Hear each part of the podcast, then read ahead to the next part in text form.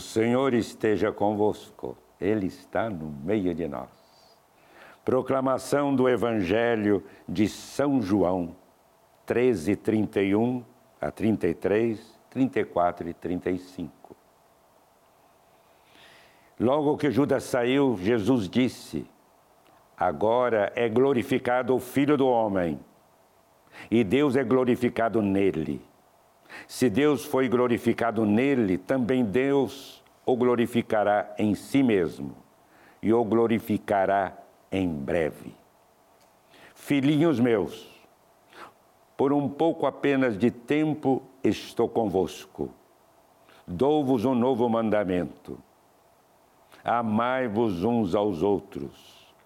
Como eu vos tenho amado, assim também vós deveis amar-vos uns aos outros. Nisso todos conhecerão que sois meus discípulos, se vos amardes uns aos outros.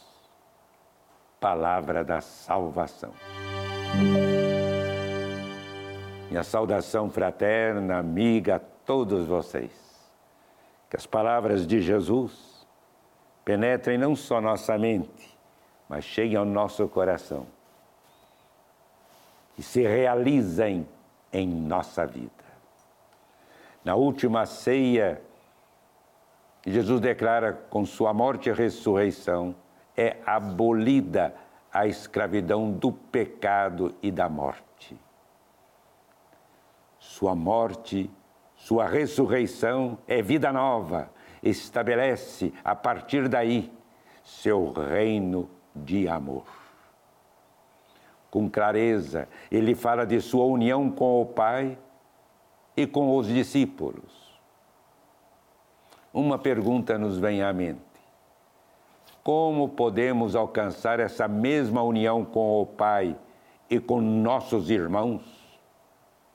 Jesus responde: amando-vos uns aos outros, assim como eu vos amei. Portanto, o amor não pode ser simplesmente reduzido ao nível sentimental, afetivo. Deve ser vivido concretamente no amor mútuo. Na verdade, o amor é a vitória sobre as forças das trevas, é o triunfo da verdade impresso na alma de cada um de nós. Assim é o amor é o amor de Jesus presente em nós. E o amor ao Pai é concretamente vivido neste amor aos nossos irmãos. Diz Santo Agostinho: como Cristo Salvador nos amou para salvar-nos, assim o amor de Deus devia despertar em nós profundo desejo da salvação espiritual de todos os que Deus quer salvar. Amemos a todos, quaisquer que sejam, assim como Jesus nos ama. Esse amor presente no seu coração, na minha vida, e nós nos tornamos novas criaturas em Deus.